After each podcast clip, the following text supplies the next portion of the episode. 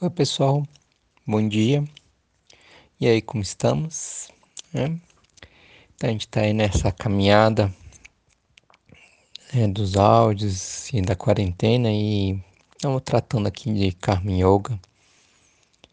E aí, o último áudio eu comentei sobre a questão da importância de resgatar outros saberes, sabe? E aí, relembrando um áudio que eu fiz um tempo atrás, que eu cito o Levi-Strauss, né, o antropólogo francês, né, que ele, ele questiona, né, não sei se vocês vão lembrar, essa questão do, de, do, do que, é evolução, né? Do que, que, quando a gente vai medir a evolução de uma, de uma civilização, de uma sociedade, qual o parâmetro que a gente vai utilizar, né? Porque dependendo do parâmetro que a gente utiliza, ou que seria uma sociedade mais ou menos evoluída, seria algo seria diferente, né? A nossa civilização ocidental, ela foi extremamente evoluída no sentido de evolução tecnológica, de gerar energia, né, força mesmo assim, né, a, a partir dessa evolução tecnológica, né? Inclusive utilizando essa força para se sobrepor a outros tipos de civilização, né? E a partir dessa força se colocando como alguém superior, né? Mas superior em quê? Na força bruta? Que tipo de superioridade é essa, certo? E enfim, eu tô resgatando isso aí justamente porque, como eu falei anteriormente, a necessidade da gente resgatar esses outros saberes, essas outras cosmovisões de mundo, sabe? E a gente precisa porque a gente se naturalizou, a gente se formou, né? A gente se formatou dentro de um pensamento da civilização ocidental, né? Que é essa civilização que a gente vive, né? A grande maioria das pessoas vive hoje, né? E ela é uma forma de viver e de perceber a natureza e a gente e nós, enquanto seres humanos, que é muito segregatória, sabe? É muito separada. E faz com que a gente tenha essa percepção de que não estamos conectados, certo? Então, o resgate de outros saberes é nesse sentido da gente conseguir possibilitar realmente, de verdade, é, criar uma harmonia com o todo, certo? Que é o que é, eu falo, chamo como ordem cósmica, né? Que, né, sempre relembrando, é muito diferente do que seria uma ordem social, né? A ordem social nem sempre, dependendo do contexto histórico que a gente vive, é, respeita uma ordem cósmica, né? Uma tirania, por exemplo. Né? Ah, aconteceu uma coisa muito, muito bonita, assim, muito simples, sabe? Enquanto eu tava fazendo o roteiro do áudio, é, começou a voar assim e pousar na minha mão, sabe? Enquanto tava escrevendo aqui o roteiro, assim, uma, uma mariposa. É, uma mariposa pequenininha, sabe?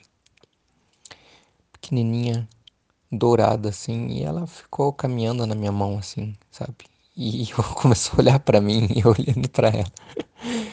E, cara, foi uma coisa incrível, assim, sabe? Porque, é, sei lá, por exemplo, isso já aconteceu com, com borboletas, acho que, né? Borboleta é aquele bicho que todo mundo acha bonitinho, voando, né? E, enfim, às vezes pousa, ah, uma borboleta pousou, mas geralmente mariposa a gente meio que quer espantar, sabe? Ah, sei lá, pode soltar alguma coisa, diz que, né? Pode fazer mal para os olhos, enfim, mas cara, ela pousou assim na minha mão e foi um momento muito singular que eu parei o que eu tava fazendo, sabe? Só para ficar observando ela. E eu acho que essa capacidade de, de, de realmente se encantar com esses pequenos detalhes, com essas coisas simples que a gente precisa realmente resgatar, principalmente num momento como esse, sabe? Porque se a gente ficar, sei lá, é, pirando realmente com, com, com, desejos ou com coisas completamente estapafúrdias, rocambolescas que a gente não pode fazer agora, a gente só vai sofrer, sabe? E possibilidade de olhar um momento singular como esse simples, singelo e, e, e olhar e achar a beleza que há nele, que, que, que tá ali nele, né? Só que a gente despercebido, desatento, simplesmente ignora a maior parte das vezes. Tem uma cena de um filme, que é um filme muito bonito, um filme que, se não me engano, ganhou Oscar de melhor filme estrangeiro, que é colombiano, que se chama O Abraço da Serpente. E nesse filme, um homem branco europeu vai atrás de uma planta que seria, a princípio, é, fonte da eterna juventude ou da imortalidade, não lembro direito, assim, sabe? Aí ele pede ajuda de um indígena, isso lá no, no Amazonas, assim, bem. na Amazônia, bem. bem inóspita lá, bem selvagem, sabe? E aí tem uma cena que tá lá o, ele tentando remar, né? Os dois num caiaque, aí remando. E aí o, o índio, né? Indígena dá uma bronca nele, falando: Cara, você tá brigando com o rio, você não tá escutando ele, você não tá sentindo, sabe? Você tá brigando com o rio, você tem que. Escuta ele para conseguir remar. Não, ele queria fazer por conta própria, sabe? O ego ali. Eu, homem, aventureiro e consigo, contra tudo e contra todos e contra a natureza, tá ali. É, tá ali enfrentando o rio, sabe? E é isso, é isso que a gente faz a maior parte do tempo, sabe? A gente briga, entra em conflito com a natureza. A gente quer ser melhor que ela, sabe? A gente quer ser melhor que ela. A gente briga uns com os outros, sabe? A gente briga um outro todo momento. A gente está vivendo um tempo histórico onde passa a ter razão aquela pessoa que grita mais alto, aquele grupo de pessoas que grita mais alto. Só que o problema é que justamente a pessoa que grita mais alto é aquela que começa a perder a razão. Estamos vivendo um momento onde quem passa a ser visto a ter razão é quem grita mais alto. Mas é justamente essas pessoas que gritam mais alto que perdem a razão. É o paradoxo desse momento que a gente vive, sabe? Enfim, então se a gente realmente quer se conectar com todo, a gente precisa limpar, apagar esse monte de lixo que habita a nossa mente, sabe? Esse monte de informação inútil, esse monte de empáfia, essa visão distorcida e egóica, né? Egoísta do que somos, essa ilusão de controle onde a gente se acha com superpoderes e tudo mais, sabe? E partir realmente para um esvaziamento, sabe? Um esvaziamento. E para a gente fazer isso, né, a gente tem que se colocar em disponibilidade com, com os outros saberes, sabe? E aí o ponto de tudo isso, né, que eu falei sobre essa questão de o quanto é difícil ou impossível, na verdade, né, a gente conseguir compreender o, o mundo em sua complexidade a partir de todos os conhecimentos adquiridos. E o ponto é que justamente para a gente conseguir criar essa conexão com todo, a gente não precisa disso, sabe?